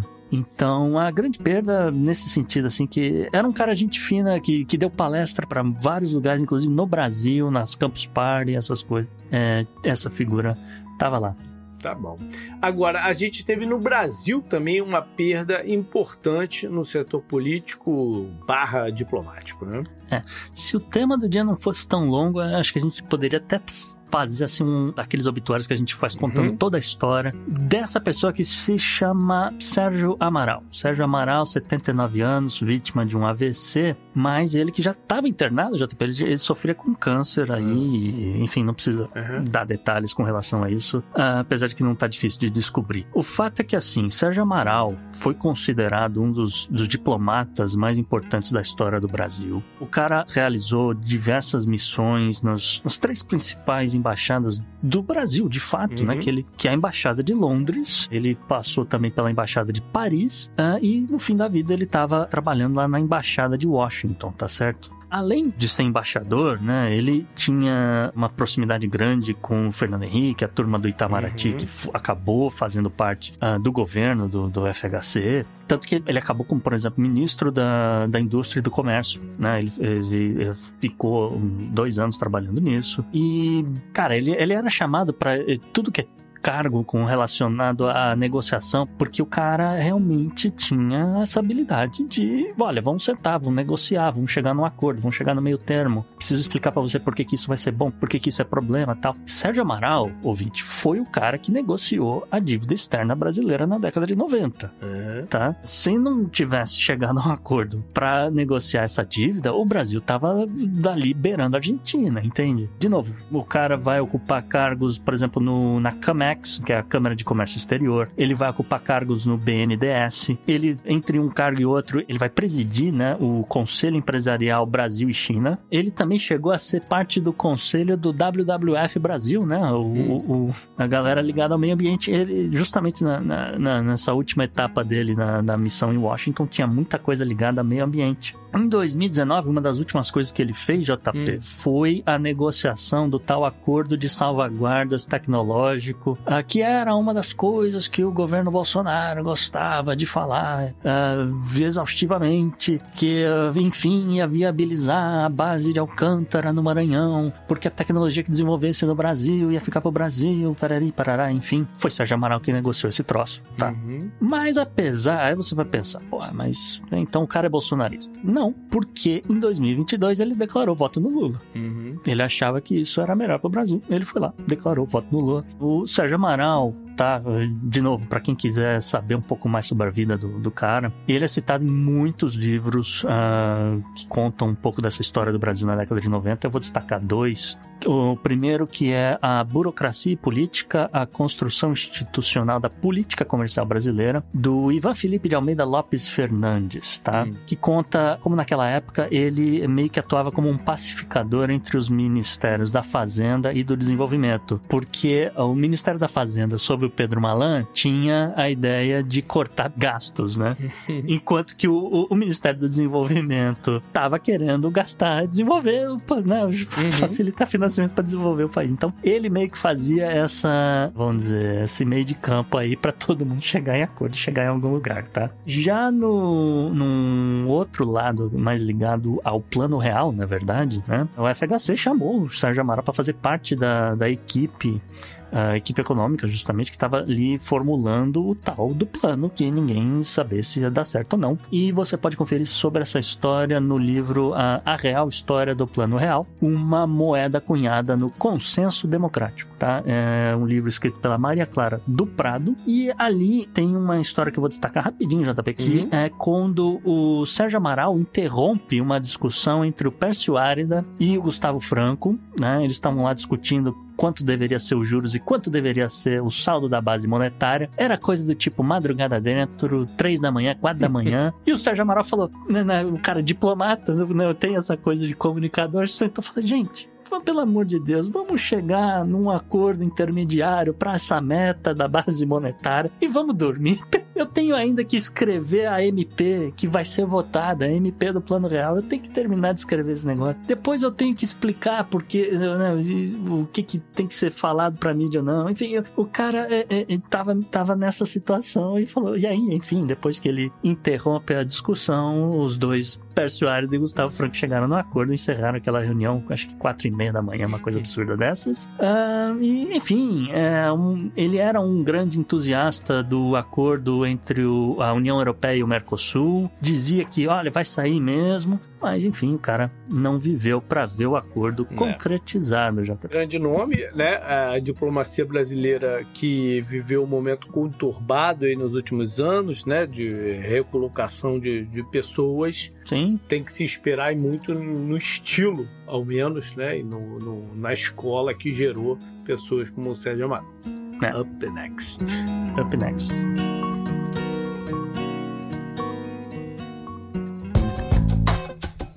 Esse eu recomendo pra você.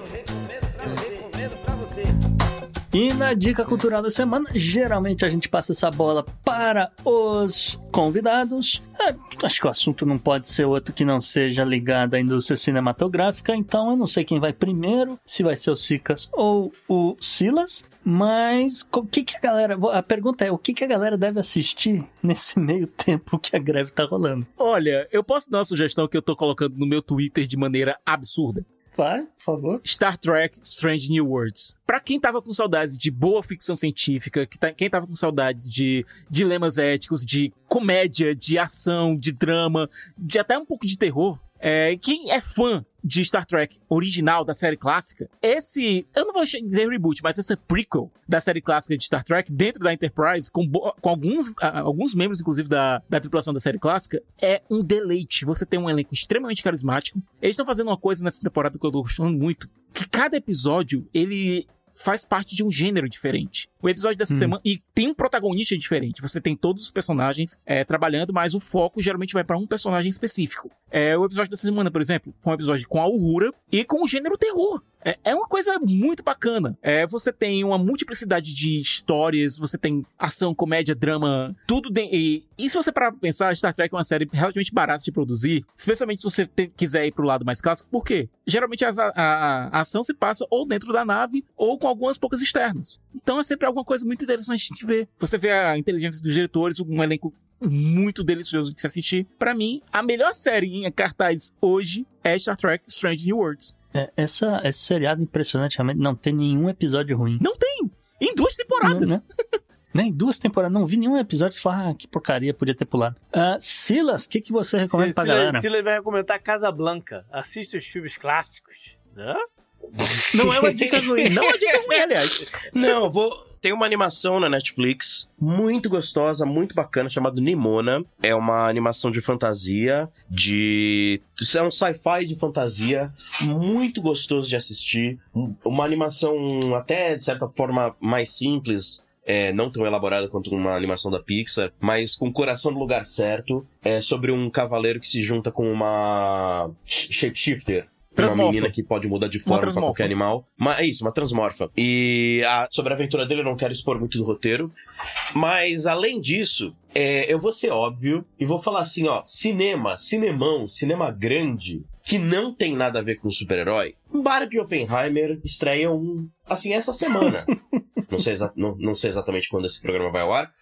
Mas Não- é, eu não- é que eu não tô conseguindo pensar em outra coisa. Eu já comprei os meus ingressos, tô muito ansioso pra ver os dois filmes. Assisti ambos. São maravilhosos. Maravilhosos. Eu vou, eu vou complementar com o seguinte: aproveite esse tempo que de repente não vai ter tanta produção assim que te interessa pra fazer outras coisas. Também, Vai ler é, um vai livro. ler um livro. Vai passear no parque, vai fazer um esporte, vai, vai fazer qualquer outra coisa, entendeu? Descubra Ah, as árvores. É, não, é ma, ma- ma- ma- amplie, amplie as suas formas de entretenimento, entendeu? Isso é uma coisa importante. Aplaudo o pôr do sol. Acorde cedo, aplaude o nascer do sol, é. A gente fala de alguns mercados que, pô, não concentre todas as suas frutas numa, numa cesta só. Faça a mesma coisa com o seu entretenimento, cara.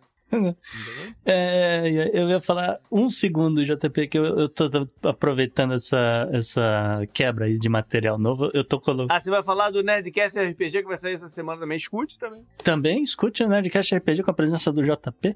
É, mas o que eu ia dizer é que ah, ah, tô colocando alguns seriados em dia, principalmente na Apple Plus, que a Apple lança tanta coisa, ou lançou tanta coisa, eu, eu assinei recentemente, não tem tanto tempo assim, não consegui colocar em dia. Então tenho assistido muita coisa lá, eu tenho assistido também no, no, no Paramount com o Showtime, que agora mudou aqui pra gente nos Estados Unidos. E é, peguei a série do Brian Cranston, ah, Your Honor, e é de arrepiar. É sinistra aquela série. Ele, ele é um juiz na Louisiana e coisas acontecem com o filho dele. Beleza, olha só. Tivemos aí uma, uma sessão de dica cultural histórica, porque não- nunca teve tantas numa, num episódio só, né? Pois é. Valeu, galera. Então foi isso. Mande pra gente seus comentários, sugestões, críticas, o que quiser. Pode ser por e-mail, pro contato arroba podnext.com. Troca uma ideia também nas redes sociais. Eu ainda tô mais ou menos lá no Twitter. Olha lá, é o JP Underline Miguel, mas também tem outro. Gustavo na arroba Gu, underline Rebel. O Podnext você segue no Twitter, no Instagram, no Blue Sky, arroba Podnext ou arroba o Podnext. Procurando você encontra a gente. Ah, Silas, vai você primeiro. Onde é que as pessoas te encontram? Faça seu jabá também, rapidinho. Vocês me encontrarão onde quer que vocês procurem. Silas Chosen. No Instagram eu também tô em silaschosen.art, que é onde eu coloco as minhas ilustrações. É, e eu também participo toda semana do Geek História. Vocês vão achar o Geek, o Geek História podcast no Instagram também, que é o programa que eu faço com o, o Edu Molina sobre cultura pop. É isso aí, gente. Muito obrigado. Que já esteve aqui. E já esteve aqui. E Sicas? É, vocês podem me encontrar nas redes sociais, Twitter, no Threads, no Instagram, com a arroba Thiago Underline SDF. Eu tô lá no Rapadura Cast toda semana, basicamente. Tô nos vídeos do, Rap- do Semana com Rapadura no YouTube. Bom, vocês podem me encontrar tanto que vão enjoar de mim. E, e- e- falando de Doctor Who aonde? Ah, cara, a gente tá com o Basic Run num, num hiato muito parecido com o que a gente teve dos anos 80 da série, sabe? É, tá um pouco difícil a gente conseguir voltar, mas no, no, no próprio YouTube, cara, no, é, no YouTube não, mas no próprio Instagram, e no, no Instagram muita coisa de, de Doctor Who tô postando. No Instagram, no Twitter, tô postando muita coisa de Doctor Who e já esperando que a Disney não estrague a, a estreia da série em novembro. Tá certo. Beleza, galera. Até mais. Até mais abraço. tchau, tchau.